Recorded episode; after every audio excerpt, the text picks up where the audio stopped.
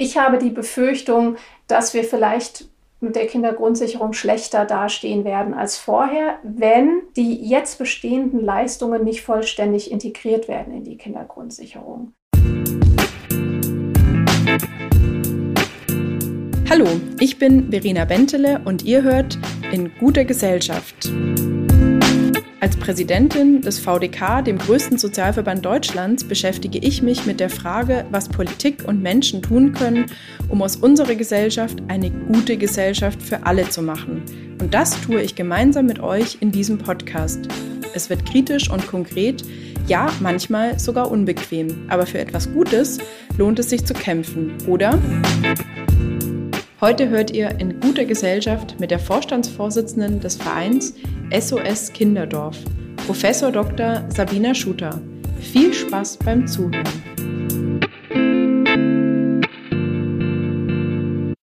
Heute geht es uns um Kinder und dabei wollen wir der Frage nachgehen, ob die politischen Vorhaben der Ampelkoalition die derzeitigen Probleme von Kindern und Jugendlichen wirklich lösen können.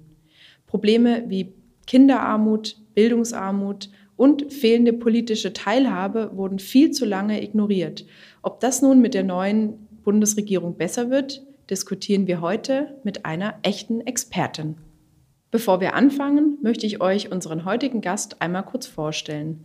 Bevor Frau Professor Schuter im März diesen Jahres Vorstandsvorsitzende von SOS Kinderdorf wurde, war sie Professorin für Pädagogik der Kindheit an der Technischen Hochschule Rosenheim. Davor hat sie beim Deutschen Jugendinstitut in den Bereichen Familie, Familienpolitik, Kinder- und Jugendpolitik wissenschaftlich gearbeitet und die Geschäftsstelle des Bundesjugendkuratoriums geleitet. Außerdem kennt sie die besondere Situation der Alleinerziehenden in Deutschland, da sie fünf Jahre für den Bundesverband Alleinerziehender Mütter und Väter gearbeitet hat. Frau Professor Schuter ist außerdem Autorin. Ihr neuestes Buch heißt Frauenrolle vorwärts. Sie selbst bezeichnet sich als Expertin für Kindheit, Geschlecht und Familie. Ich begrüße Sie jetzt ganz herzlich bei mir im Podcast. Ja, Vielen Dank, vielen Dank für die Einladung. Ja, liebe Frau Schutter, erstmal herzlich willkommen in meinem Podcast. Ich würde mich total freuen, wenn Sie unseren Hörerinnen und Hörern nochmal die Arbeit der SOS Kinderdörfer vorstellen und Ihres Vereins. Das wäre klasse. SOS Kinderdorf Deutschland ist ein Jugendhilfeträger mit 39 Standorten und über 200 Einrichtungen. Ähm, wir wurden von Hermann Gmeiner gegründet und ursprünglich war die Idee das SOS Kinderdorf, ähm, die von Hermann Gmeiner äh, ja im Grunde entwickelt wurde, dass Kinder eine Mutter, Geschwister, ein Haus und ein Dorf brauchen, um sicher und glücklich aufzuwachsen. Und daraus hat sich damals eben die Kinderdorf-Familie entwickelt. Das heißt, dass tatsächlich Kinder, die nicht bei ihren Herkunftseltern aufwachsen können, eben in sogenannten SOS-Kinderdorf-Familien aufgewachsen sind, wo damals tatsächlich überwiegend Frauen die Rolle der Mutter übernommen haben und eben äh, mehrere Kinder in einem SOS-Kinderdorf aufgezogen haben. Diese Idee hat sich deutlich weiterentwickelt. Heute bietet SOS Kinderdorf Wohngruppen an, andere Formen der stationären Unterbringung von Kindern, die eben alternative Betreuung brauchen, aber auch Kindertageseinrichtungen, offene Angebote, Familienzentren, Beratungsmöglichkeiten, ambulante Angebote. Also wir haben eigentlich fast alles, was die Jugendhilfeszene so zu bieten hat, um Kindern, die in benachteiligten Lebenslagen aufwachsen, eben zu unterstützen und ihnen ein besseres Aufwachsen zu ermöglichen. Und wie lange sind die Kinder im Schnitt in einer SOS-Kinderdorf-Familie untergebracht oder in einer Wohngruppe? Also tatsächlich ist es ja heute so, wenn es zu einer Herausnahme kommt von Kindern, dass tatsächlich die wenigsten Kinder wieder zu ihrer Herkunftsfamilie zurückgehen, weil mhm. die Verhältnisse sich oft nicht so stabilisieren, dass man eben von einer dauerhaften Lösung ausgehen kann. Und für Kinder der häufige Wechsel, Herkunftsfamilie, wieder alternative Unterbringung, ist tatsächlich oft schädlicher, als wenn es eben eine dauerhafte alternative Unterbringung gibt. Und dann aber, und da bemühen wir uns sehr stark darum, dass eben der Kontakt zur Herkunftsfamilie auf jeden Fall erhalten bleibt, dass wir gut mit den Eltern zusammenarbeiten. Und es gibt beispielsweise auch Wohngruppen, da übernachten die Eltern dann in der Wohngruppe oder es gibt Kinder, die gehen dann übers Wochenende wieder zu ihren Eltern zurück, um da einfach dieses Herkunftssystem nicht komplett aufzugeben. Ne? Das mhm. ist, glaube ich, ganz, ganz wichtig für Kinder in diesen Lebenslagen. Ja, das ist auf jeden Fall sehr, sehr spannend und natürlich auch, ähm, das verbindet ja Ihren Verein mit dem VDK, äh, dass Sie sich ja auch sozialpolitisch für die Interessen der Kinder und Jugendlichen intensiv einsetzen, auch als Vorstandsvorsitzende des SOS Kinderdorf mhm. e.V. Frau Professor Stuter, wir kommen gerne direkt zu einem aktuellen politischen Thema. Seit letzter Woche kennen wir nun den Koalitionsvertrag der drei Ampelkoalitionäre und in diesem ist das Wort Kind 104 Mal zu finden. Vielleicht ist es gar nicht so erstaunlich, weil allein schon im Wahlkampf Politik für Kinder eine große Rolle gespielt hat. Eins der großen Top-Themen im Wahlkampf war die Einführung einer sogenannten Kindergrundsicherung. Und diese soll jetzt wirklich kommen. Was versprechen Sie sich von der Kindergrundsicherung und wie sollte diese ausgestaltet sein? Ja, also ich finde auch, dass dieser Koalitionsvertrag Kinder ziemlich häufig nennt und das finde ich auch gut und richtig so. Und ich glaube, erstmal die Idee, dass wir eine Kindergrundsicherung haben und damit dieser Paradigmenwechsel eingeleitet wird, ist auf jeden Fall ein erster ganz, ganz wichtiger Schritt. Ne? Dass wir erstmal davon ausgehen, Kinder sind nicht an Armut schuld.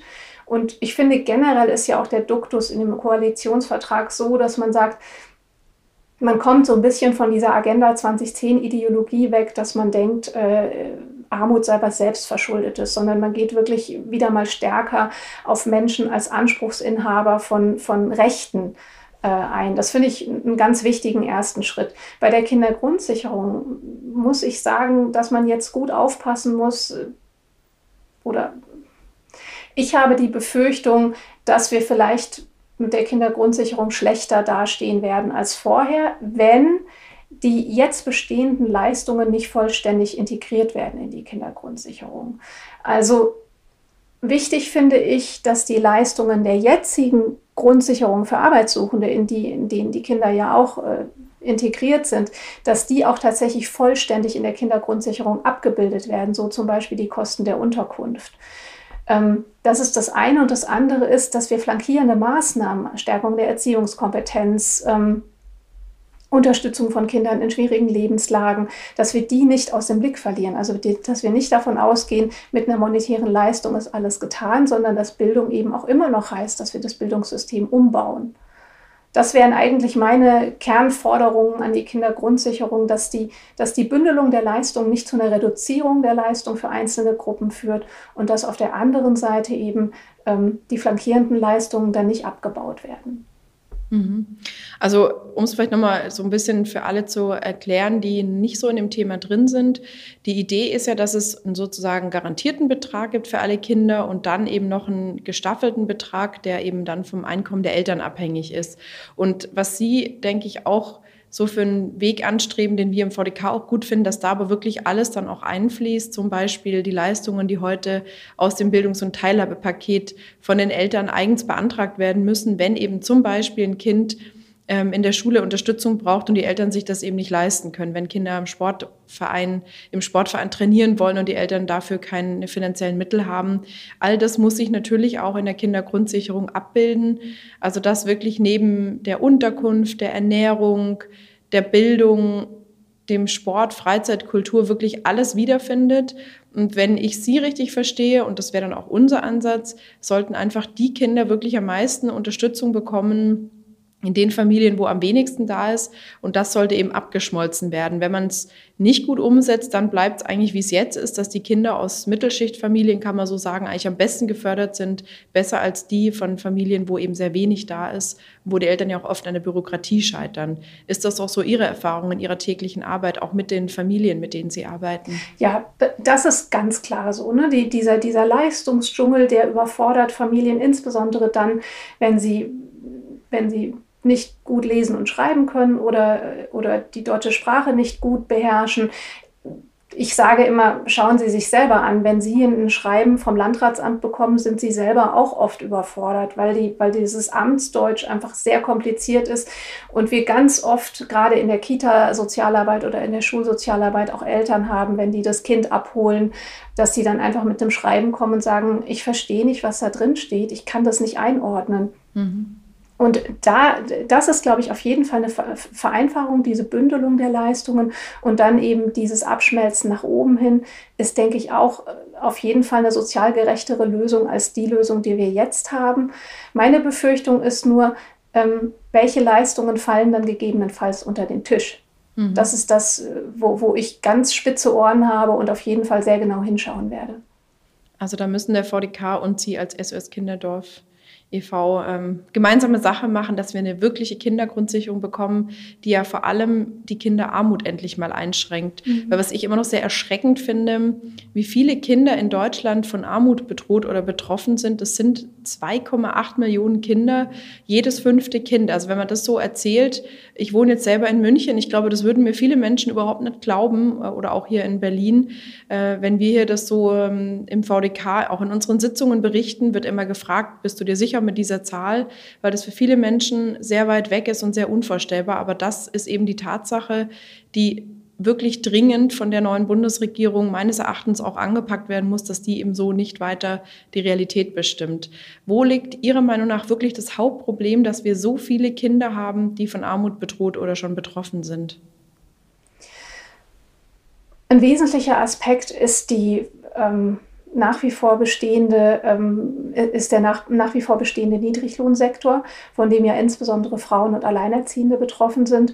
Und das sind diejenigen, die, die, die zur Existenzsicherung der Familien beitragen. Ähm, die sind teilweise immer noch nicht vom Mindestlohn ähm, erfasst und können damit einfach die, ja, verdienen nicht genug, dass sie ihre Familien ernähren können. Das wäre ein Problem, was zum Beispiel durch die Kindergrundsicherung sicherlich auch teilweise behoben werden würde. Das andere ist einfach die massive Ungleichheit, die dann durch entsprechende äh, Steuervorteile für beispielsweise Ehepaarfamilien entsteht oder auch durch besser verdienen oder für besser verdienende, wo dann eben die unteren Einkommen nicht, nicht profitieren von den Vergünstigungen, die teilweise auch für Familien entstehen und dadurch dann eben immer am unteren Rand der Einkommensskala verharren. Und der andere Teil ist der, ich finde, das ist in München besonders gut äh, merkbar, dass wir, dass wir die Armutslagen an den Rand drängen. Man sieht in München, in der Innenstadt, keine armen Familien, weil die alle zusammen in, in Randlagen untergebracht sind oder eben in ungünstigen Wohngebieten untergebracht sind, wo dann wiederum auch die Bildungsangebote nicht die entsprechende Qualität haben, wo, wo dann entsprechende Muster auch vorgelebt werden und ein Weg raus in, in, in eine bessere Bildungsangebot, auch eine Orientierung vielleicht an, an, an eine Orientierung an, an Lebenszielen, die, die, die dadurch eigentlich auch erreicht werden könnten. Das ist gar nicht möglich, weil diese Kinder schon, schon von Anfang an so behandelt werden, dass sie eigentlich nicht gewollt sind. Hm. Was ja ein wirklich riesiges Problem ist, auch es wurden immer wieder ja kleine familienpolitische Schritte gegangen in den letzten Jahren, die ja aber, wie Sie auch gesagt haben, oft nicht bei den Familien ankommen. Und so finde ich ein Grundproblem immer noch, dass viele familienpolitische Leistungen miteinander verrechnet werden, dass oft bei denen, die besonders förderungsbedürftig sind, eigentlich total wenig ankommt. Sehen Sie noch weitere Gründe, warum die Leistungen nicht ankommen? Ist es wirklich oft auch die Unwissenheit vielleicht oder Unsicherheit? Auf was habe ich Anspruch? Wo kann ich das beantragen? Spielt das auch eine Rolle? Warum eben auch so eine unbürokratische Lösung oder zum Beispiel die Familienlotsen-Funktion ähm, auch eine wichtige, ein, ähm, ja, ein wichtiges Instrument sein könnte? Ich denke, das ist das eine, also die Orientierung in den Sozialleistungen und die Kenntnis über die Ansprüche. Ich glaube aber ein anderer Teil ist, und das hat, finde ich, schon auch mit der Agenda 2010 zu tun, ist die Scham Mhm. Familien schämen sich, wenn sie das Gefühl haben, sie könnten ihre Kinder nicht richtig versorgen. Sie haben zum Beispiel auch ganz häufig Angst, wenn sie in eine Institution reingehen, beispielsweise in, ähm, in die Arbeitsagentur, um SGB-II-Leistungen zu beantragen, dass sie dann gleich das Jugendamt mit, äh, mit in ihrer Familie drin haben. Da, da bestehen häufig auch noch nicht mal rationale Ängste, aber diese Ängste sind einfach vorhanden und die bilden sich empirisch ja auch ab. Wenn wir uns anschauen, welche Familien tatsächlich Leistungen der Hilfen zur Erziehung in Anspruch nehmen, dann sind die Familien im SGB II-Bezug überrepräsentiert. Mhm. Das liegt unter anderem einfach daran, dass sie sichtbarer sind im, im System, aber auch, dass sie sich weniger alternative Möglichkeiten der Unterstützung suchen können. Und damit ist, glaube ich, dieser, dieser Paradigmenwechsel in der Bundesrepublik, dass wir, dass wir auf arme Familien offen zugehen und ihnen nicht zuschreiben, dass sie ihr Leben nicht im Griff haben. Ich glaube, das ist ein ganz wichtiges gesellschaftliches Klima, das wir auch fördern müssen. Mhm. Ja, das kennen wir im VDK natürlich auch gut äh, von vielen älteren Menschen, die eben auch keine Grundsicherung im Alter beantragen wollen, weil sie das äh, so beschämend finden, wenn sie ihr Leben lang gearbeitet haben und dann eben nicht von ihrer Rente leben können und äh, deswegen eben lieber verzichten darauf, mhm. Grundsicherung im Alter zu beantragen. Mhm. Umso spannender ist ja, dass im Koalitionsvertrag steht, bis zur Einführung der Kindergrundsicherung werden wir von Armut betroffene Kinder mit einem Sofortzuschlag absichern. Alleinerziehende, die heute am stärksten von Armut betroffen sind, entlasten wir mit einer Steuergutschrift. Ist das für Sie ein wirkungsvolles erstes Instrument? Wenn zunächst einmal ein Zuschlag zum Kindergeld gezahlt wird, ist, und so verstehe ich diese Aussage, halte ich das durchaus für wirkungsvoll, weil damit erstmal die Existenz der Kinder gesichert wird. Das mit der Steuergutschrift, um ganz ehrlich zu sein, verstehe ich nicht ganz, weil die Alleinerziehenden ja häufig so wenig verdienen, dass sie gar nicht von Steuervorteilen profitieren. Oder ist das anders gemeint? Also ich habe es schon so verstanden, aber genau, ich sehe dieses gleiche Problem, das Sie auch sehen, ähm, dass wir ja auch zum Beispiel bei Themen wie eben äh, ja, einer, einer Pendlerpauschale sehen, das bringt ja auch nur Menschen, was die eben überhaupt eine Kfz-Steuer bezahlen, allen anderen bringt das ja gar nichts. Mhm. Also auch da kann ich noch nichts Näheres zu sagen, aber das wird für sicherlich uns alle, die wir in dem Thema unterwegs sind, ganz wichtig, das eben nachzuhalten, auch bei den Koalitionären, wie das eben gemeint ist und darauf auch zu drängen, dass es umgesetzt wird und vor allem auch schnell umgesetzt wird. Ja, aber immerhin also was ich ja überhaupt positiv finde, ist, dass immerhin mal bestimmte Bevölkerungsgruppen überhaupt benannt werden und angesprochen werden und die Problemlage erstmal im Raum ist, sodass man dann auch was hat, wo man einhaken kann. Das finde ich ist ja immerhin schon, hm. bin ja gar nicht mehr so anspruchsvoll. Ich schon, aber ähm, genau, ich finde auch wichtig, wie gesagt, 104 mal das Wort Kinder zu erwähnen, äh, ist natürlich längst nicht alles. Das ist nicht mal die halbe Miete, weil jetzt müssen Taten folgen, aber zu erkennen, dass gerade insbesondere Alleinerziehende, meist ja noch Frauen, einfach sehr, sehr große Probleme haben und sehr stark von Armut betroffen sind, ist schon mal ein erster Schritt, dem jetzt aber, wie gesagt, ja Taten folgen müssen.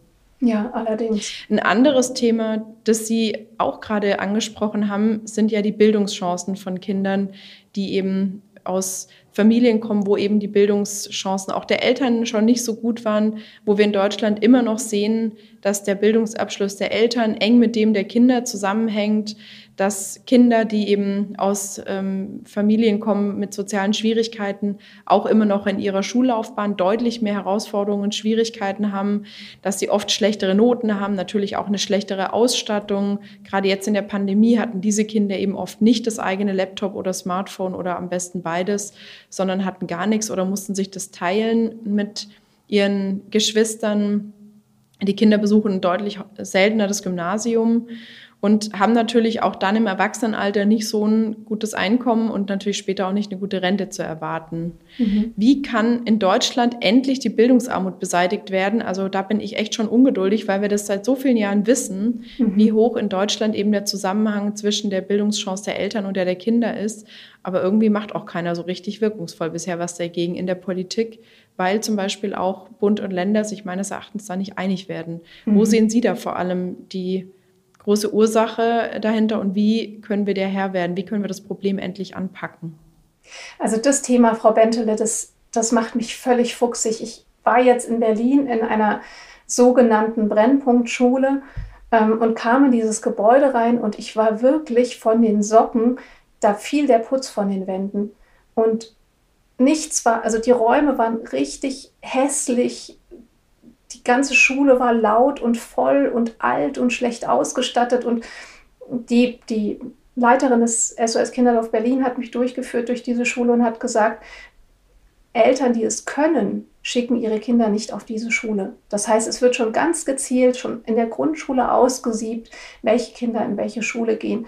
Und wenn wir unseren Kindern zeigen, durch so ein baufälliges Gebäude, ihr seid uns das nicht wert, ja, ihr seid uns nicht mal wert, dass wir hier einen Eimer Farbe in die Hand nehmen, ähm, wie sollen diese Kinder denn überhaupt grundsätzlich den Eindruck gewinnen, dass sie, dass sie, dass sie was wert sind, dass sie etwas leisten können, dass sie etwas beitragen können? Das, das wird ja da schon gar nicht einfach durch die ganze Umgebung gar nicht gefördert. Das ist das eine. Aber das andere, wo wir dringend dran müssen, es ist ja eine alte, alte Wahrheit von Pierre Bourdieu, aber nichtsdestotrotz ist das ein Punkt, wo wir dringend hin müssen. Wir müssen das Thema Armut und soziale Ungleichheit und wir müssen das Thema Inklusion in die Ausbildung der Lehrerinnen und Lehrer einbauen. Die Lehrerinnen und Lehrer dürfen keine reinen Fachvermittler mehr sein, die müssen eine Sensibilität dafür haben, was es bedeutet, wenn man in die Schule reinkommt und vielleicht zu Hause gerade Stress ist oder was das bedeutet, wenn Eltern von Armut belastet sind, dass man bestimmte Dinge nicht voraussetzen kann, dass man auch bestimmte Erfahrungen nicht voraussetzen kann. Und da ganz anders ranzugehen und Kinder auch nicht ja nicht zu demütigen durch, durch Dinge, die man voraussetzt oder annimmt.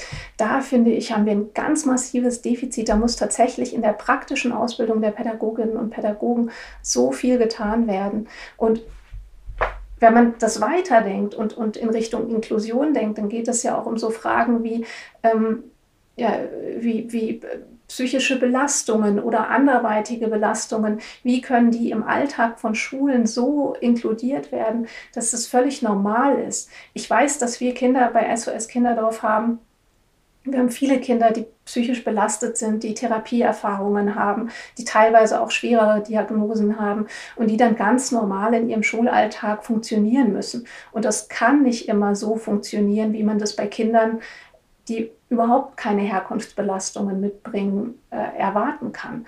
Und wenn dann ein Kind eine depressive Episode hat oder anderweitig aus der Bahn geworfen ist. Ähm, diese Kinder brauchen eine ganz andere Unterstützung und auch ein ganz anderes Verständnis in der Schule. Und da sind wir noch wirklich, wirklich weit weg. Und solange wir an diesem Punkt nicht angesetzt haben, dass da im Alltag eine Sensibilität da ist und dass es entsprechende passgenaue Angebote gibt, solange kommen wir über diese Bildungsungleichheit nicht hinweg, meiner Ansicht nach. Hm.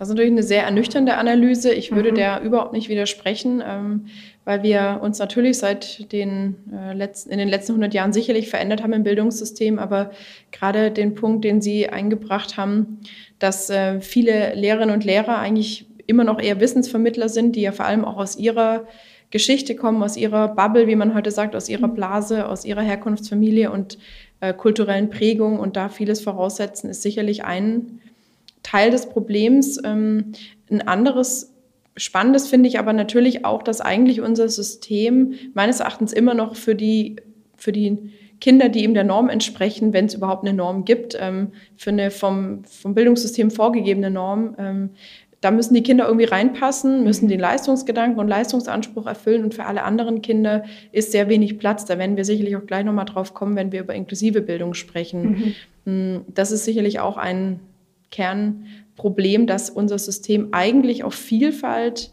egal ob es Behinderung ist oder eben Herkunftsthemen, kulturelle äh, Themen, eigentlich überhaupt nicht eingestellt ist, meines Erachtens. Ja, das ist richtig. Und ähm, es fehlt auch das, das, Bewusstsein dafür, dass das eine Bereicherung sein kann, mhm. Vielfalt im Schulalltag. Ich finde ja immer so, so ähm, ja so bemerkenswert, dass wir im, im Erwachsenenalter, ob wir fünf Jahre älter sind oder fünf Jahre jünger, wenn wir dies oder jenes erledigen, dass also diese Zeitabstände im Erwachsenenalter sind nicht so normiert wie im Kindesalter. Wenn man da nicht mit sechs schulreif ist, dann ist man irgendwie schon, äh, schon ein spät eingeschultes Kind und da sind diese, diese Jahresabstände sind so eng getaktet, dass für, für Fragen der Entwicklungsherausforderungen eigentlich wenig Platz ist. Was machen Sie denn? Sie haben in den SOS Kinderdörfern auch das Thema Bildung ähm, auf Ihrer Website benannt. Was machen Sie konkret, um Bildungschancen von Kindern zu verbessern? Wie sind Ihre Ansätze? Also neben unserer Advocacy-Arbeit, wo wir uns dafür einsetzen, dass der, dass der Ganztag jetzt eben auch als Chance genutzt wird für eine vielfältigere Bildung und für, für, das, für das Eingehen auf die unterschiedlichen Bedürfnisse von Kindern, haben wir an den verschiedenen Standorten unterschiedliche Maßnahmen. Das fängt an mit niedrigschwelligen Bildungsangeboten, zum Beispiel in der Umweltbildung, in der ökologischen Bildung, in, in, in niedrigschwelligen Angeboten in Familienzentren für Kinder und ihre Familien. Das geht dann bis hin, dass wir ähm, zusätzliche Pädagoginnen und Pädagogen in den SOS-Kinderdörfern be beschäftigen, um ja das man nennt es so Nachhilfe, aber um eben Bildungsunterstützung zu leisten. Wir haben jetzt in der Pandemie zum Glück sehr, sehr schnell Endgeräte zur Verfügung gestellt für unsere Kinder. Ähm, wir haben teilweise Angebote der Schulsozialarbeit, auch speziell in den Schulen, die jetzt Kinderdorf nah sind, also wo, wo, sozusagen, wo wir relativ sicher sind, dass äh, viele der Kinder von uns auch in diese Schulen gehen. Dann bieten wir dort nochmal zusätzliche Schulsozialarbeit und Schulbegleitungsmöglichkeiten an. Also wir haben da ganz vielfältige Angebote, um, um den, den Herausforderungen auch passgenau zu begegnen. Aber das ist für uns ganz, ganz wichtig, dass unsere Kinder ich sage immer unsere Kinder, also die von uns betreuten Kinder, mhm. eben die Möglichkeiten haben, sich voll zu entfalten. Und das können wir teilweise dann auch realisieren.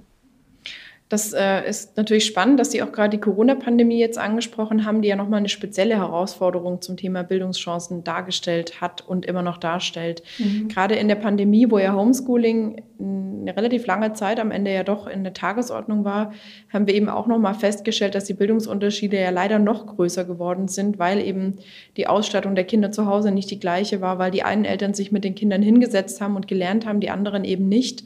Ähm, was sehen Sie da jetzt als wirklich erste und dringende Maßnahme für die Ampel und natürlich auch die Landesregierungen, um diese Bildungsunterschiede und Bildungsnachteile hier wieder auszugleichen, die jetzt nochmal deutlich mehr Kinder betreffen? Was müsste da wirklich sofort passieren? also neben diesem ersten Schritt der, der Digitalisierung der Schulen, also der einfach der Ausstattung der Schulen mit entsprechenden Endgeräten, mit Leihgeräten, mit entsprechenden Materialien und großen Whiteboards, also der ganzen technischen Ausstattung, ähm, sehe ich ehrlich gesagt ganz stark im Fokus, dass die, dass die Bildungsangebote die Schule als Sozialraum bietet, dass das gestärkt wird, dass eben die sozialen Kompetenzen, die Gruppenkompetenzen, im Grunde das Selbstmanagement auch ein Stück weit, dass da die Chance genutzt wird, jetzt, wenn wieder Präsenzphasen möglich sind, da auch einen Mehrwert drauf zu legen und vielleicht nicht zu, nicht zu stark zu versuchen, jetzt direkt auf formale Nachholaktivitäten zu setzen, sondern eher zu sagen, was ist in Schule eigentlich für uns und was, was heißt es für die Kinder, hier auch einen großen Teil ihres Aufwachsens zu verbringen? Und wie können wir jetzt vielleicht auch sogar gemeinsam, also Erwachsene und Kinder, wie können wir gemeinsam diesen Schulraum neu gestalten, um da diese Bildungschancen auch zu heben ein Ding, was wir erlebt haben bei unseren, also bei den Kindern, die bei SOS Kinderdorf aufwachsen, wir haben einige Kinder, die, die massive Schulängste haben, also die durch diese Situation in der Schule und den Druck, der da entstanden ist, ähm, sich sehr stark distanziert haben von dieser Bildungseinrichtung. Und diese Kinder haben jetzt durch den Online-Unterricht profitiert, weil die gesagt haben, ich mhm. musste diese ganzen Belastungen und Ängste jetzt nicht mehr erleben. Und da auch zu sagen, was, was kann das denn für die Zukunft heißen? Wie können wir, wie können wir daraus ähm, Chancen schaffen für Bildungsgelegenheiten für alle Kinder, je nachdem, wie die halt zur Schule stehen. Ja, mhm. ja das ist natürlich spannend, genau, dass manchmal da auch was Gutes daraus erwachsen kann, aus so, eine, aus einem neuen Ansatz, der in dem Fall vielleicht ja auch ein bisschen kreativ ist. Ähm, aber ich glaube an sich natürlich trotzdem für viele Kinder extrem nachteilig. Ähm, und mhm. ja, also gerade die Schulängste, die Sie ansprechen, das kriegen auch wir von unseren Mitgliedern immer wieder mit oder aus dem Umfeld, dass das gerade wirklich massiv zunimmt, weil das für die Kinder und Jugendlichen eben auch so eine nicht fassbare Zeit ist in mhm. dieser Pandemie, in der wir leben. Da ist als Gesellschaft sicherlich viel für uns alle zu tun, ja. genau wie in dem Thema der inklusiven Bildung, über das wir vorher auch schon mal kurz gesprochen haben. Mhm. Wir haben ja seit 2009 ratifiziert in Deutschland die UN-Behindertenrechtskonvention, wo der Artikel 24 sagt, dass alle Kinder eben ein Recht haben auf eine inklusive Bildung. Jetzt gehen aber in Deutschland immer noch die meisten Kinder mit einer äh, Behinderung auf eine Förderschule und eben nicht auf eine Regelschule. Mhm. Wo hakt es da Ihrer Meinung nach am allermeisten, dass unser Bildungssystem sich eben auch so viele Jahre später 13 Jahre sind es jetzt fast schon später, nicht auf die inklusive Bildung einstellen konnte?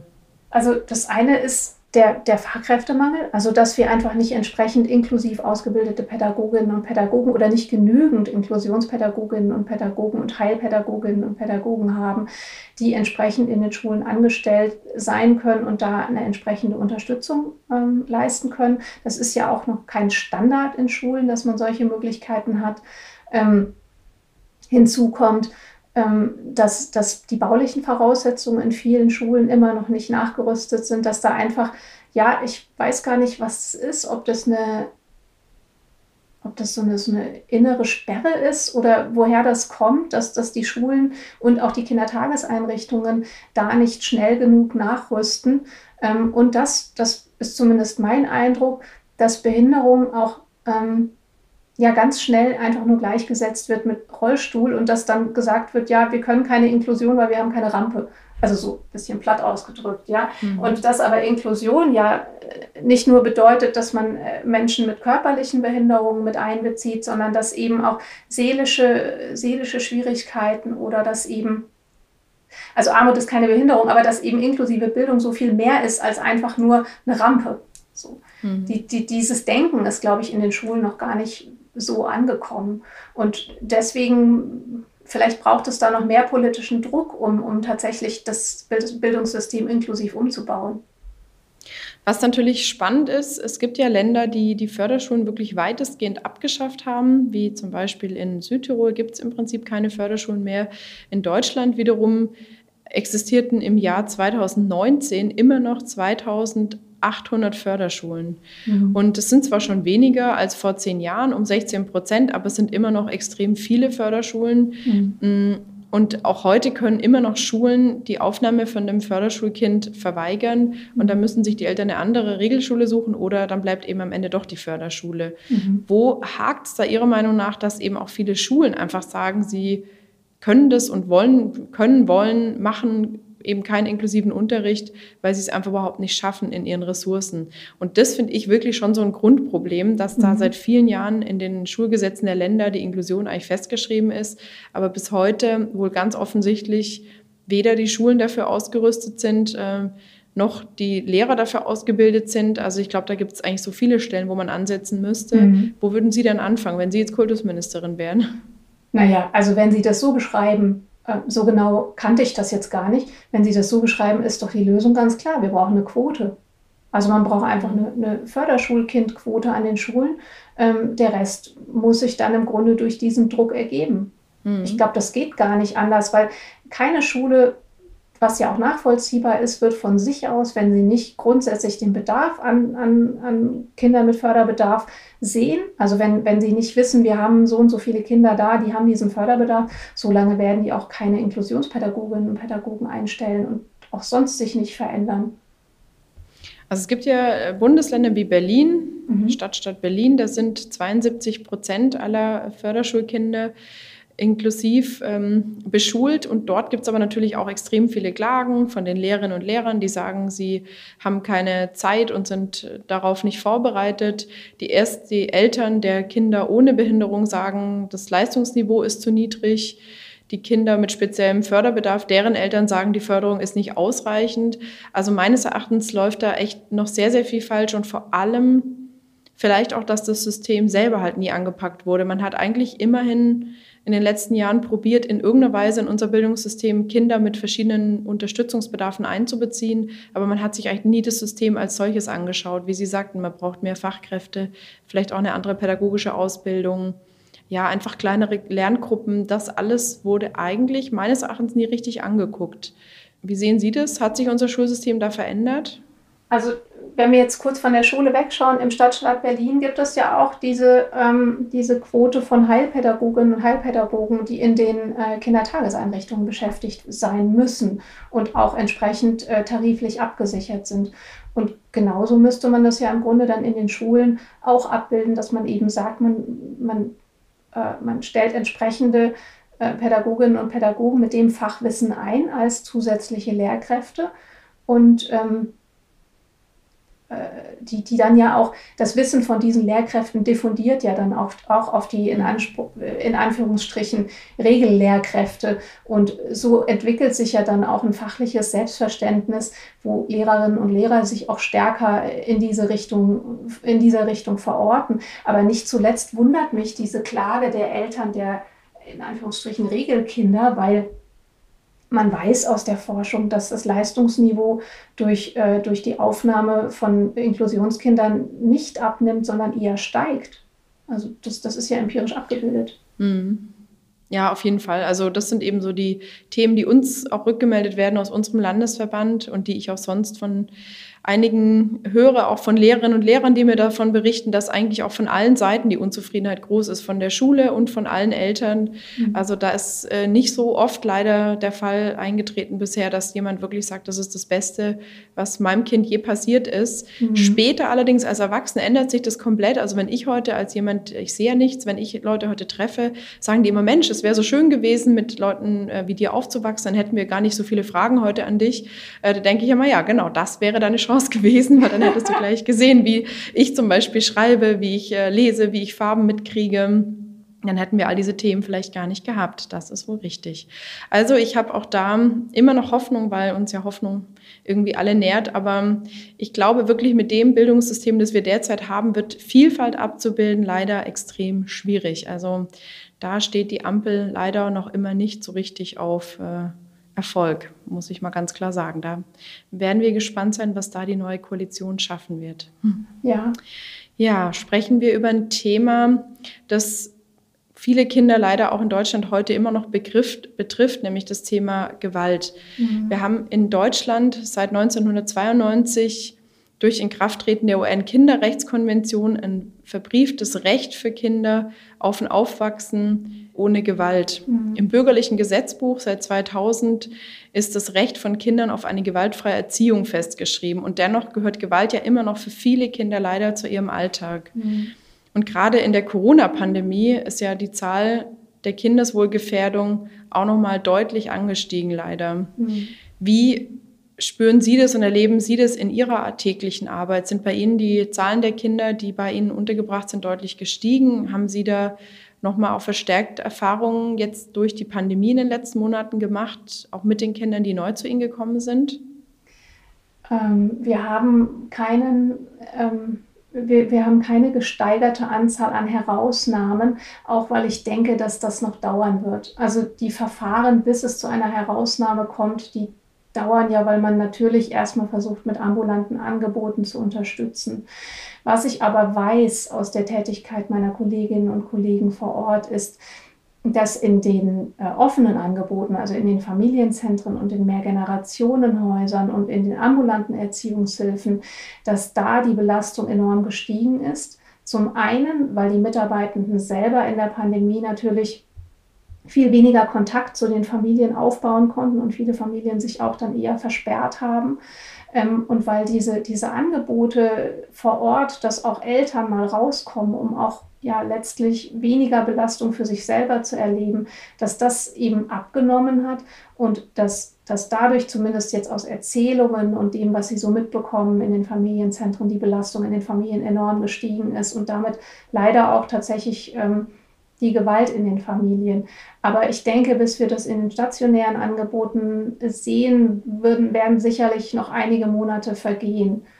Ähm, hm was ich mitbekomme, ist, dass die Kinder in unseren stationären Angeboten teilweise massiv darunter gelitten haben, wenn sie ihre Herkunftsfamilie nicht sehen konnten. Also wenn es da zu Umgangseinschränkungen kam aufgrund der Pandemie und unsere Dorfgemeinschaften mit den Menschen mit Behinderungen, die haben ganz enorm gelitten durch die Isolation und durch die, dadurch, dass die Mitarbeitenden ja auch kaum noch Kontakte nach außen haben konnten. Mhm. Aber finden Sie es nicht auch überraschend, dass dieses Recht auf gewaltfreie Erziehung erst im Jahr 2000 im bürgerlichen Gesetzbuch verankert wurde? Das ist ja eigentlich absurd spät. Ne? Das finde ich auch absurd. Später bin ich auch in der Vorbereitung wirklich drüber gestolpert über diese Zahl, weil mhm. ich immer dachte, das gibt es schon viel, viel länger. Im Prinzip denke ich sowieso immer, das hätte eigentlich alles mit unserem Grundgesetz, ähm, müsste das ja alles schon da sein. Die Würde des mhm. Menschen ist unantastbar und zwar jedes Menschen. Natürlich sind da auch mhm. Kinder mit gemeint. Ich meine, die äh, Kinderrechtskonvention und die UN-Behindertenrechtskonvention, die sind alle gut, dass es sie gibt, aber ich mhm. meine selber immer eigentlich, haben wir das schon so lange in, unserem, in unserer gesetzlichen Basis, in unserem Grundgesetz und war dann wirklich auch überrascht, äh, negativ, wie kurz wir das erst im mhm. BGB eigentlich verankert haben. Mhm. Was ist denn Ihrer Meinung nach so das Wichtigste, wirklich auch grundsätzlich, was politisch an Rahmenbedingungen geschaffen werden muss, um eben Kinder wirkungsvoll vor Gewalt zu schützen? Wir haben ja jetzt im Kinder- und Jugendstärkungsgesetz den eigenständigen Anspruch von Kindern auf Beratung. Und ich glaube, diese, diese Stärkung des Anspruchs von Kindern auf eigenständige Beratung und Unterstützung, sowohl wenn es um, um Gewalt geht, als auch generell, wenn es darum geht, dass sie wissen, dass sie genau wissen, wo sie sich hinwenden müssen, also dass sie da klare Ansprechpartner haben. Ich glaube, das ist auf jeden Fall ein ganz wichtiger Weg, weil Kinder sich dann dadurch auch empowered fühlen. Mm, weil Kinder, die in schwierigen Verhältnissen aufwachsen oder die von Gewalt belastet sind, die sind ja ganz häufig auch sehr stark in ihrem Selbstvertrauen eingeschränkt, also in ihrer Selbstwirksamkeit, in dem Gefühl, was kann ich für mich selber tun. Und da frühzeitig zu intervenieren und zu sagen, du hast die und die Rechte und du kannst dich an den und den wenden, das ist, glaube ich, ein Schritt. Und der nächste Schritt ist natürlich, die Eltern in ihren Erziehungskompetenzen zu stärken, weil die Eltern werden ja nicht gewalttätig und übergriffig, weil sie schlechte Menschen sind, sondern weil sie einfach in einer massiven Überforderungssituation nicht mehr weiter wissen. Und da auch zu sagen, ähm, und ich finde, das könnte man durchaus auch schichtübergreifend formulieren, zu sagen, es ist, es ist kein Fehler, wenn du dir Beratung suchst. Es ist kein Fehler, wenn du zugibst, dass du überfordert bist. Aber bevor du übergriffig wirst oder dir die Hand ausrutscht, dann geh lieber mal irgendwo zu einer Beratungsstelle oder zu, zu einer Elternberatung und such dir da Hilfe. Also da einfach dieses, dieses Krisenhafte des familiären Aufwachsens auch einfach öffentlicher zu machen. Ich glaube, das wäre wär ein Schritt der Enttabuisierung, der auch Eltern helfen könnte. Aber das heißt ja ein Stück weit schon, dass unsere Angebote, die es heute gibt, vielleicht auch nicht niederschwellig genug sind und nicht leicht aufgefunden werden können und vielleicht ja, wie Sie sagen, auch zu wenig in der Öffentlichkeit thematisiert werden. Also das wäre dann schon auch ein Schritt sicherlich, das sowohl in der Schule, in in Ausbildungsbetrieben, in der Universität einfach vielleicht auch jungen Menschen noch mal mehr näher zu bringen, dass es solche Angebote gibt, wo man sie findet und dass mhm. es völlig in Ordnung ist, sie zu machen. Weil ich mein Autofahren kriegt man beigebracht, da muss man einen Führerschein für machen, sage ich jetzt mal ganz ähm, platt. Erziehen kann, soll jeder, ohne dass er da irgendeine Anleitung für kriegt, ist ja vielleicht auch nicht so ganz logisch, oder? Ja, das finde ich auch extrem faszinierend und ähm, es gibt, finde ich, für Eltern ganz wenig Reflexionsräume, wo sie solche Themen mal ansprechen können. Ich finde immer, dass das einfachste Beispiel ist, was mir mal eine Akademikerin, eine Freundin geschildert hat. Sie hat gesagt, du, du musst morgens schnell los ähm, und das Kind will die Strumpfhose nicht anziehen. Und natürlich zwingst du dem Kind dann die Strumpfhose über die Beine. Ist es jetzt Gewalt oder ist es keine Gewalt? Hm. Ich meine, da fängt es ja an, dass man letztlich die streng genommen die körperliche Integrität des Kindes dann verletzen würde. Aber auf der anderen Seite ist das eine Situation, die ist, finde ich, total nachvollziehbar. Und dass man aber in die, in die Situation kommt, dass man über sowas sprechen kann, ohne dass man Angst haben muss, jetzt werde ich gleich als schlechte Mutter gebrandmarkt oder, oder das Jugendamt steht vor der Tür oder, oder ich muss irgendwelche anderen Konsequenzen befürchten. Da finde ich, gibt es zu wenig Reflexionsräume für Eltern. Mhm. Ja, das ist auch eine spannende Idee, die jetzt der Ampelkoalition so noch nicht kam.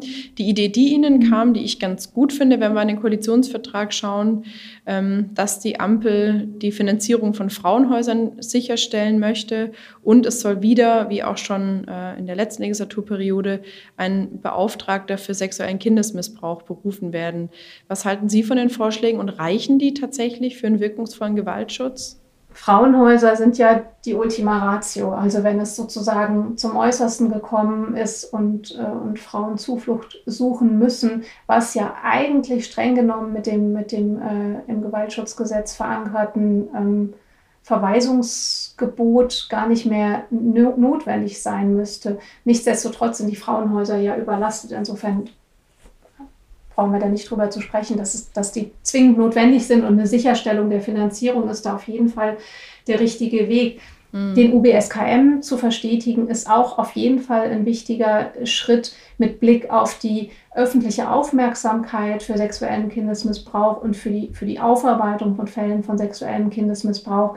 Aber diese grundsätzliche diese grundsätzliche Haltung dem gegenüber, welche Würde Kinder haben oder dass Kinder eben genau wie Erwachsene, dass deren Würde unantastbar ist und dass sie einfach ein Recht auf ein sicheres und gesundes Aufwachsen haben, das ist, glaube ich, eher so eine Frage des gesamtgesellschaftlichen Klimas, was jetzt weder Frauenhäuser noch ein UBSKM ähm, verwirklichen können, sondern da geht es, glaube ich, wirklich um ein radikales Umdenken in Politik und Gesellschaft, welchen Stellenwert Kinder tatsächlich haben und da, glaube ich, hat die Bundesregierung tatsächlich mit dem Aktionsplan für mehr Beteiligung von Kindern und Jugendlichen im Koalitionsvertrag schon etwas festgeschrieben, was zumindest die öffentliche Debatte nochmal nach vorne bringen kann. Mhm. Auf alle Fälle, da kommen wir gleich noch zu. Ich finde das auch eine spannende Diskussion, zum Beispiel die Kinderrechte ins Grundgesetz äh, endlich ähm, zu bringen das, und zu verfestigen. Das finde ich eine wahnsinnig gute Idee, einfach jetzt äh, aus dieser Idee auch Realität werden zu lassen, damit man sich mal mehr damit befasst, was bedeutet denn äh, ein Kindergrundrecht wirklich für die Kinder selber und für deren Einbeziehung, Beteiligung und wie Sie sagen, die Kinder eben auch selbst zu fragen und äh, entscheiden, an Entscheidungen zu beteiligen und zwar in jedem Alter, in jedem äh, Entwicklungsstadium, das sie eben auch haben. Aber wenn wir noch einmal kurz bei dem Thema Gewaltschutz von Kindern bleiben, ähm, auch bei Ihnen in den SOS Kinderdörfern ist es ja in Bayern trotz Schutzkonzepten und Leitlinien noch bis 2015 zu körperlichen und sexuellem Missbrauch gekommen, mhm. wie eine von Ihnen selber auch in Auftrag gegebene Studie ermittelt hat. Mhm. Was sind so Ihre wirkungsvollen Maßnahmen dagegen, dass sowas nicht mehr passiert, Ihre Lehren daraus? Mhm. Und wie gehen Sie weiterhin mit diesem Thema auch in eigenen Einrichtungen um? Wir haben einen Aktionsplan Kinderschutz, Kinder und Jugendliche gemeinsam schützen ähm, verabschiedet, der aus drei ganz wesentlichen Punkten besteht. Der erste Punkt ist, dass wir ein strategisches Handlungsfeld für unseren gesamten Verein ähm, etabliert haben. Das nennt sich Kinder und Jugendliche gemeinsam schützen und da wollen wir in einen vereinsweiten Dialogprozess eintreten. Weil, was ich immer wieder und auch mit allen Mitarbeiterinnen und Mitarbeitern thematisiere, ist, Kinderschutz basiert auf Dialog, auf dem offenen Austausch, darauf offen mit Fehlern umzugehen und sich gegenseitig zu reflektieren. Und diesen Dialogprozess, den müssen wir auf allen Ebenen führen, auch mit den nicht-pädagogischen Mitarbeiterinnen und Mitarbeitern. Also wir haben ja auch Haus, Hauswirtschaftshilfen oder wir haben Dorfmeister. Alle müssen in gleichermaßen sich für den Kinderschutz verantwortlich fühlen und da in einen gegenseitigen Austausch treten. Mhm. Das ist die erste Säule. Wir stellen außerdem zusätzliche finanzielle Mittel zur Verfügung zur Etablierung von zusätzlichen Fachkräften, die sich speziell mit dem Kinderschutz beschäftigen in den Einrichtungen vor Ort. Die zweite Säule ist, dass der Vorstand Kinderschutz zur Chef Chefinnensache macht und eine Stabsstelle Kinderschutz eingerichtet hat, die am 1. Januar ihre Tätigkeit beginnen wird und dann eben die Kinderschutzstrukturen, die in den Einrichtungen vor Ort stattfinden, ähm, tatsächlich nochmal vernetzen möchte und auch immer wieder an den Vorstand berichtet, wie da das Monitoring aussieht, wie wir uns weiterentwickelt haben. Und die dritte große Säule ist, dass wir eine unabhängige Kommission einrichten, die die ähm, die unsere bisherigen Kinderschutzfälle nochmal genau anschauen soll und nochmal beleuchten soll, wie wir uns da verbessern können, ob wir in der Vergangenheit richtig mit den Betroffenen umgegangen sind, wie wir da vielleicht noch besser werden können und auch noch mehr Unterstützung und Entschädigung leisten können. Und der Hauptpunkt für mich ist aber, ich nenne es immer, sich ehrlich machen. Also wirklich zu sagen, wo gibt es Situationen, wo ich mich als Pädagogin oder als Pädagoge, als Kinderdorfmutter oder Kinderdorfvater überfordert fühle und wo kann ich mir da wirklich Hilfe suchen. Das, das ist im Grunde nicht viel anders als in den ähm, Familien, über die wir gerade gesprochen haben. Also wirklich zu sagen, welche Situationen sind für mich so herausfordernd, triggern mich so sehr, ähm, dass ich da vielleicht die Kontrolle verliere. Und dann eben wirklich offen mit den eigenen Fehlern umzugehen und sie dann bestenfalls nicht zu machen. Das ist, glaube ich, der, der wichtigste Schritt in der pädagogischen Arbeit, die, der aber in allen stationären Einrichtungen der Kinder- und Jugendhilfe unheimlich relevant ist. Und dann, das ist der letzte Schritt, wir müssen natürlich äh, besser hinschauen. Also wir müssen eine Kultur des Hinhörens so etablieren, dass es zu sowas wie in dem bayerischen Kinderdorf nicht wiederkommen kann. Weil da, und das macht mich eigentlich am betroffensten daran, ist es ja sehr lange zu dieser Art von Pädagogik gekommen. Und Warum es so lange dazu kommen konnte, das ist eine Sache, der wir noch eingehend nachgehen müssen. Hm. Ja, da wünsche ich Ihnen sehr viel Erfolg und viel Durchhaltevermögen. Ja, vielen Dank. Ist Danke. eine große Aufgabe auch für die ja. Chefin sozusagen. ja, und damit kommen wir zu unserem nächsten Thema, nämlich dann tatsächlich äh, den Kinderrechten. Ich habe schon die Überzeugung, dass Kinder oft in der Politik eine nicht so große Rolle spielen, weil sie eben auch nicht so eine wirkungsvolle Lobby haben, mhm. weil sie auch nicht so gehört werden und weil sie natürlich vor allem keine Wählerstimmen mitbringen. Mhm. Wer Kinder für sich gewinnt, hat erstmal natürlich, klar, die Eltern als Wählerinnen und Wähler, aber Kinder selber haben eben keine Stimme und deswegen wird für sie sicherlich deutlich weniger gemacht als für andere Gruppen, die eben Geld mitbringen, Stimmen mitbringen, mhm. die mit Arbeitsplatz, äh, Arbeitsplätzen winken oder mit deren Entzug drohen. Das ist natürlich alles ein bisschen wirkungsvoller. Jetzt ist in dem neuen Koalitionsvertrag der Ampel äh, festgeschrieben, wir wollen die Kinderrechte ausdrücklich im Grundgesetz verankern und orientieren uns dabei maßgeblich an den Vorgaben der UN-Kinderrechtskonvention. Und dafür werden wir einen Gesetzentwurf vorlegen. So, das haben ja auch Sie gefordert. Mhm. Was denken Sie, wann das gesetzlich umgesetzt wird und was wäre wirklich wichtig, worauf muss wirklich geachtet werden, um das auch wirkungsvoll umzusetzen und nicht nur als Alibi. Ja, wenn wir das ernst meinen mit den Kinderrechten im Grundgesetz und wenn das wirklich ernst gemeint ist, sich an der UN-Kinderrechtskonvention zu orientieren, dann müssen Kinderrechte im Grundgesetz die Schutzrechte, die Förderrechte und die Beteiligungsrechte verankern. Und da denke ich, wird es sicherlich viel Diskussion geben, weil wenn wir die Beteiligungsrechte im Grundgesetz verankern, dann kommen wir ja automatisch zu einer Grundrechtskollision, weil sich dann natürlich die Frage stellt, was ist denn mit Kinderrechten und Elternrechten oder was ist mit Kinderrechten und den Rechten von Erwachsenen? Da wird es ja viele Fragen geben, die sich daran anschließen. Und da muss ein entsprechend intelligenter Gesetzentwurf gefunden werden. Allerdings gibt es ja auch verschiedene Formulierungsvorschläge, die bereits vorliegen. Ähm, ich könnte mir vorstellen, dass das sogar ein, ein prioritärer Schritt der Ampelkoalition werden könnte, wenn ich jetzt mal fantasieren darf, weil eigentlich die Diskussion dazu ja relativ weit fortgeschritten war. Es war ja in der vergangenen Legislaturperiode eigentlich nur noch ein ganz kleiner Schritt, der gefehlt hätte, dass man sich darauf geeinigt hätte. Und jetzt nochmal zu scheitern, kann sich, glaube ich, keine Koalition erlauben. Das ist auf jeden Fall schon mal ein gutes, eine so gut, gute Zukunftsprognose, kann man so sagen, ähm, dass die Bundesregierung, mhm. die Ampelkoalition das wirklich auch umsetzt und eine Lösung findet, um die Kinderrechte auch ähm, ja, wirklich wirkungsvoll im Grundgesetz zu verankern. Mhm. Was ich ja auch ganz spannend und gut finde, was sich die Jugend, sagen wir mal junge Erwachsene, Jugendliche mit der Fridays for Future Bewegung schon für ein Gehör verschafft haben, ist meines Erachtens schon auch ein Wegbereiter dafür, äh, Kinder und Jugendlichen mehr zuzuhören, ihnen mehr Mitspracherechte zu geben und ihre Themen auch im Wahlkampf und jetzt im Koalitionsvertrag schon deutlich mehr zu berücksichtigen, die Kinder und Jugendliche umtreiben. Also das finde ich war auch unter anderem ein guter Wegbereiter nochmal für dieses Thema. Mhm. Ähm, was mich natürlich interessieren würde, auch wie sich Ihre Interessensvertretung, ihre in Anführungsstrichen Lobbyarbeit für Kinder in den letzten 70 Jahren verändert hat. Weil die Frage stellen wir uns natürlich auch. Wir vertreten seit auch über 70 Jahren Rentnerinnen, Rentner, Pflegebedürftige und deren Angehörige, Menschen mit Behinderungen, natürlich auch immer mehr und verstärkter Kinder und Jugendliche. Was hat sich denn für Sie wirklich verändert, auch in Ihrer politischen Interessensvertretung? Die Themensetzung, die Art, wie Sie arbeiten? Mhm. Planen Sie vielleicht mal eine Kinderdemo? Also was sich massiv verändert hat, auch seit ich äh, den Vorstandsvorsitz übernommen habe, ist, dass wir unsere Beteiligungsarbeit jetzt auf die höchste Ebene gezogen haben. Also ich habe einmal im Monat ein Treffen mit dem Kinder- und Jugendrat und die können mir direkt ihre Themen platzieren, die sie, ähm, die sie bewegen und die sie politisch, aber auch äh, in, der, in, in den Einrichtungen bewegen.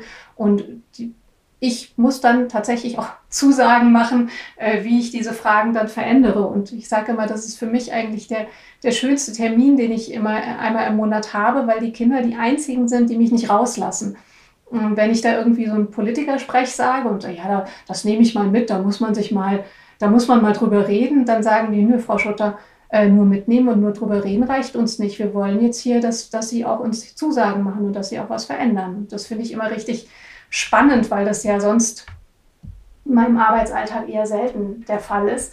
Ähm, aber generell hat SOS Kinderdorf in den letzten zehn Jahren starke Beteiligungsstrukturen etabliert, die wir eben sowohl in den Einrichtungen vor Ort haben durch äh, Kinder- und Jugendräte, aber eben bis auf die Bundesebene ziehen durch den sogenannten Neunerrat, das ist unser Bundesvorstand, Und da setzen wir jetzt zunehmend darauf, auch direkt in den Austausch mit der Politik zu gehen. Also wir hatten jetzt zum Beispiel eine Veranstaltung, die nannte sich Politik at SOS. Da haben wir Bundestagsabgeordnete eingeladen und eben unsere Kinder direkt dazu eingeladen und die haben dann über ihr Recht auf mentale Gesundheit gesprochen. Und das war, finde ich, unheimlich bewegend, weil man mal mitbekommen hat, wie sich eigentlich die Situation darstellt wenn du als Kind eine psychische Belastung hast und ähm, deine Herkunftseltern stimmen aber der Therapie nicht zu ähm, und es ist aber relativ offensichtlich, dass du die brauchst. Also solche Fragen haben wir da beleuchtet und ich glaube, dass diese, dieses Selbsteinbringen der Kinder und Jugendlichen, die auch in belasteten Lebenslagen aufwachsen, die jetzt nicht mh, hm, durch verschiedene Rhetoriktrainings durchgegangen sind, sondern die eben einfach die Welt so beschreiben, wie sie sich für sie darstellt. Ich glaube, das macht Politik dann auch glaubwürdiger oder das, das das, das macht Politik dann vielleicht näher an den tatsächlichen sozialen Problemen. Und da wünsche ich mir auf jeden Fall mehr davon, dass wir unsere Kinder stärker in solchen Veranstaltungsformaten einbringen und die dann eben auch ihre eigene Position vertreten können. Mhm. Auch dazu ähm, will die Ampel ja aktiv werden und zum Beispiel das Wahlalter auf 16 absenken. Auch das war ja eine Forderung, die Sie hatten. Ich finde die mhm. auch richtig klasse. Ähm, und ich verspreche mir natürlich schon viel davon, dass man damit ähm, Kindern und Jugendlichen natürlich auch schneller ja, vielleicht einen Zugang zu Politik, ein Interesse an politischen Entscheidungsprozessen vermittelt und dass so eben die Arbeit, die Verbände wie wir, Gewerkschaften, Parteien, die ja eben auch Jugendorganisationen haben und Jugendliche zum politischen Handeln bringen wollen, dass das natürlich damit auch unterstützt wird. Warum haben Sie das massiv unterstützt und gefordert, dass das Wahlalter abgesenkt wird? Bürgerrechte gelten für alle Bürgerinnen und Bürger und Kinder sind genauso Bürgerinnen und Bürger wie Erwachsene. Und vor dem Hintergrund ähm, finde ich, ist es längst überfällig, dass das Wahlrecht abgesenkt wird, weil man eigentlich überhaupt kein Argument dafür finden kann, dass Kinder nicht am politischen Prozess partizipieren dürfen. Und nicht zuletzt ist ja Partizipation auch eine Bringschuld und keine Hohlschuld. Das heißt, wenn Kinder vielleicht noch nicht in der Lage sind, politische Prozesse zu durchschauen, dann ist es ja eher an den Erwachsenen, den Kindern das nahezubringen und eben sie, ihnen zu helfen, die richtigen Entscheidungen zu treffen. Also für mich persönlich ist, ist das Kinderwahlrecht ein ganz zentraler Hebel für eine generationengerechtere Politik, weil genau wie Sie es am Anfang gesagt haben, solange Kinder und Jugendliche keine Wählerlobby darstellen, solange werden sie keine keine massiv einflussreiche Gruppe in der Politik sein. Und wenn Sie sich die derzeitigen demografischen Veränderungen anschauen, die eben in Richtung einer überproportionalen Vertretung von Wählerinnenstimmen in der älteren Altersgruppe darstellen, dann ist es ja allerhöchste Zeit, dass die jungen Menschen sich eben auch vertreten fühlen. Mhm. Und unsere Jugendlichen, mit denen waren wir ganz viel im Austausch zu dem Thema, die sehen das auch kritisch, also die sehen das auch selbstkritisch, weil sie auch sagen, ja, äh, die und die kann es bestimmt noch nicht entscheiden, also wie das eben so ist in der Diskussion. Und dann fragen wir, na, was, was braucht es denn deiner Ansicht nach, damit die das auch entscheiden kann? Ja, also äh, die, die muss eben mehr über Politik wissen und so. Also das, ne, die wissen da schon ganz genau, was notwendig ist. Und da finde ich, sollten wir ganz genau hinhören. Mhm. Ähm, war bei Ihnen in Diskussion auch ein Thema, dass dann auch andere Gesetze verändert, schrägstrich angepasst werden müssten? Also dass zum Beispiel auch die Strafmündigkeit schon früher vollumfänglich gültig sein müsste, jetzt erst ab 18 oder sogar 21 teils, dass auch die dann schon auf 16 abgesenkt werden müsste. War das in Ihrer Diskussion ein Gegenstand, über den sich die Jugendlichen Gedanken gemacht haben? Ähm, nein, wir haben darüber nicht mit unseren Jugendlichen gesprochen, aber das ist auch äh, empirisch äh, nicht abbildbar. Also wir wissen ja, mhm. dass Hilfe statt Strafe äh, ja eher noch ausgeweitet werden sollte. Ich, Sie wissen ja, dass ich Kriminologie studiert habe und von daher bin ich eine ganz große Verfechterin von einem eher unterstützenden Strafrechtssystem und das sollte eher noch ausgeweitet werden, als dass es nach unten hin abgesenkt wird. Finde ich aber super äh, klasse, sowas in Diskussion einzubringen. Also ich würde auch so argumentieren, wenn ich in der Diskussion dazu befragt werde. Ähm, aber es ist ja tatsächlich ein Kritikerargument, das immer sehr schnell kommt. Deswegen hätte mich auch interessiert, ob das Ihre Jugendlichen auch schon ähm, als eine Herausforderung gesehen haben. Vielleicht noch eine Frage. Ich meine, ähm, das, auch das diskutiere ich mit vielen Leuten. Sollte nicht eigentlich jedes Kind schon ab seiner Geburt ein, Wahlrecht haben, Schrägstrich eine Stimme, die dann vielleicht auch erst stellvertretend von den Erziehungsberechtigten ausgeübt wird? Oder ist tatsächlich die, ähm, ja, die, das Alter von 16 eine gute Entscheidung? weil dann Jugendliche schon mehr ihre eigenen Entscheidungen vielleicht auch begründen können. Also haben Sie dafür irgendeine wissenschaftliche, ähm, einen wissenschaftlichen Beleg, dass gerade 16 gut ist? Warum nicht 14, 12 oder tatsächlich qua Geburt? Ein Wahlrecht qua Geburt wäre die konsequente Umsetzung der bürgerrechtlichen Argumentation, die ich ja gerade äh, gesagt habe. Ne? Also mhm. dem Grunde nach müsste man natürlich ein Wahlrecht ab Geburt einführen. Ähm, die Frage ist, wie setzt man es um? Und da stellt sich wieder für uns die Frage, wie setzt man es für Kinder in stationären äh, Einrichtungen der Hilfen zur Erziehung um? Mhm. Weil da ist es ja nicht zwingend so, dass diese Kinder mit ihren Eltern ein so gutes Verhältnis haben, dass diese Eltern das Wahlrecht treuhänderisch äh, ausüben könnten. Aber da gibt es ja ganz verschiedene Vorschläge, zum Beispiel auch, ähm, dass das Wahlrecht ab, ab Geburt gilt, aber dass jedes Kind eben selbst entscheiden kann, ab wann es zur Wahl geht. Ähm, das finde ich sind durchaus denkbare, denkbare Schritte, die man überlegen könnte.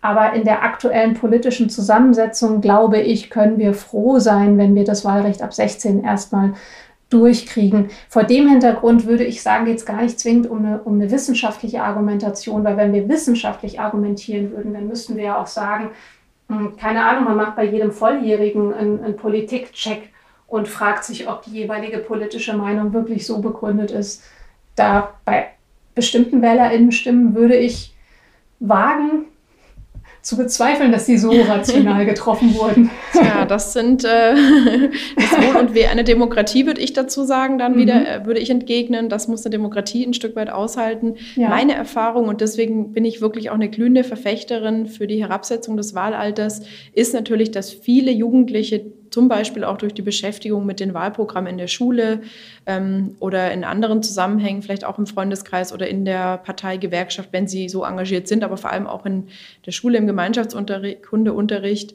können eigentlich danach viele Kinder und Jugendliche zu Hause ihren Eltern besser erklären, wer für was steht, als die Eltern selber, ja. wo ja längst nicht jeder ein Wahlprogramm liest. Also von daher, ich ähm, werde mich da auf jeden Fall auch mit voller Leidenschaft in die Diskussion werfen für die Herabsetzung des Wahlalters. Ich ja. finde das eine wirklich super Sache, die auch im Übrigen meine Mitglieder, die ja sehr ähm, einen, einen, deutlich höheren Altersdurchschnitt damals bei Ihnen im SOS Kinderdorf. Mhm. Aber auch meine älteren Mitglieder finden das klasse, wenn ihre Enkel ähm, ein Wahlrecht haben und sich eben auch für sozialpolitische, umweltpolitische Themen, Tierschutz und vieles andere, was Kinder und Jugendliche umtreibt, eben auch einsetzen können. Mhm. Das finde ich richtig klasse. Ja, ja finde ich auch.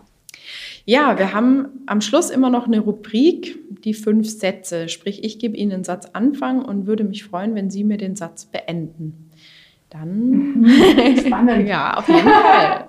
Das ist die kleine Überraschung, die jeder bei uns kriegt, das Überraschungspaket. Mhm. Also, ich fange an. Corona hat uns alle gelehrt zu. Dass Ungleichheiten tatsächlich relevant werden, wenn wir in gesellschaftlichen Krisen strecken. Wenn ich Familienministerin wäre, würde ich als erstes alles dafür tun, dass Kinderarmut abgeschafft wird. Und ein erster Schritt dafür wäre ganz sicher die Kindergrundsicherung. Mm, dafür würde ich sie wählen. mein Lieblingsfach in der Schule war Deutsch. Meins auch. Was wir von Kindern lernen können, ist die Welt so zu sehen, wie sie ist und auch darüber so zu sprechen, wie sie ist, ohne es zu beschönigen und ohne ähm, ja, ohne auf irgendwelche gesellschaftlichen Erwünschtheiten zu achten. Mhm. Politiker ohne Kinder sollten? Politiker ohne Kinder sollten auf jeden Fall mit Kindern ins Gespräch gehen, aber das gilt auch für PolitikerInnen mit Kindern, weil ja nicht alle Kinder gleich sind. Also ich glaube, alle sollten versuchen, so viel wie möglich mit Kindern zu sprechen. Das finde ich super, weil das ja ein erster Schritt auch für die politische Beteiligung der Kinder und Jugendlichen wäre. Mhm. Sehr, sehr schöne Antworten. Vielen Dank.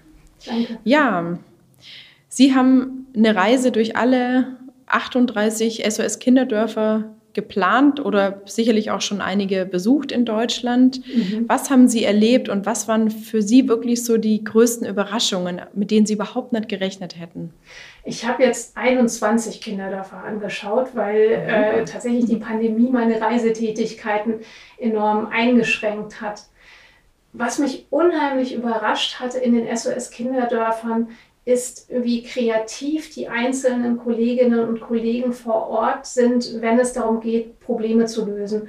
Also man merkt, dass die, dass die Personen, die vor Ort arbeiten, tatsächlich einen Einblick haben darein, wie vielfältig das Leben sein kann und dass sie für alles Mögliche Improvisationen schaffen müssen. Ein Beispiel dafür ist, dass während der Pandemie ganz viele unserer offenen Familienzentren dann so kleine Spieletüten gebastelt haben oder so, ähm, so Anleitungen für, für Aktivitäten zu Hause ausgegeben haben.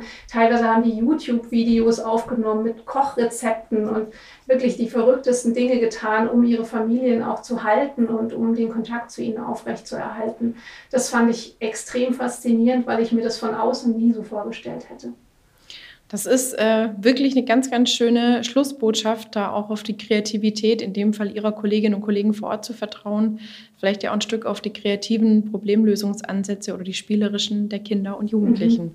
Das ist jetzt für unsere Weihnachtsfolge im Dezember, äh, finde ich, wirklich ein schönes äh, Mitbringsel, das Sie meinen Hörerinnen und Hörern damit schenken. Vielen Dank dafür und vielen, vielen Dank für das schöne Gespräch heute. Ja, ich danke Ihnen, Frau Bentele. Bevor ich mich bei euch, liebe Hörerinnen und Hörer, verabschiede, möchte ich wie immer meinen ganz persönlichen Lichtblick mit euch teilen. Mein heutiger Lichtblick ist eine Ampel. Ich möchte mit euch gemeinsam auf den Koalitionsvertrag schauen.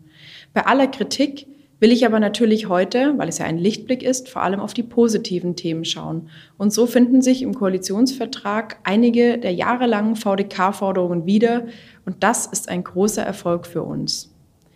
Im Bereich Rente freuen wir uns, dass es endlich Verbesserungen geben soll für Bestandserwerbsminderungsrentnerinnen und Rentner. Außerdem wird das Renteneintrittsalter nicht erhöht und das ohnehin schon so geringe Rentenniveau soll nicht abgesenkt werden. Klar, es sollte erhöht werden, aber keine Absenkung ist doch schon mal ein Anfang. Im Bereich Pflege freuen wir uns vor allem darüber, dass es Verbesserungen in der häuslichen Pflege geben soll. Das Pflegegeld wird erhöht und es soll endlich ein flexibles Entlastungsbudget geben. Im Bereich Teilhabepolitik empfinden wir es als einen großen Erfolg, dass Unternehmen, die keinen einzigen Menschen mit Behinderung beschäftigen, endlich eine deutlich höhere Ausgleichsabgabe bezahlen sollen oder natürlich Menschen mit Behinderung beschäftigen, was ein noch größerer Erfolg wäre. Am Schluss möchte ich natürlich schließen mit dem großen Erfolg, dass eine Kindergrundsicherung kommen soll. Wir haben es im Podcast gerade gehört. Natürlich darf es nicht so weit kommen, dass Leistungen gekürzt werden. Und genau dafür, wie für viele andere Verbesserungen, die im Koalitionsvertrag angedacht sind, werden wir uns einsetzen. Dass aus dem Wollen im Vertrag ein Machen, dass aus den Worten Taten werden. Das wird unser Ziel sein.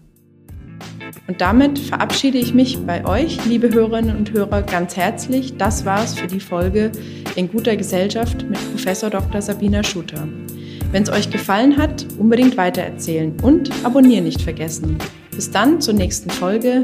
Liebe Grüße, schöne Weihnachten und ein gesundes und glückliches neues Jahr.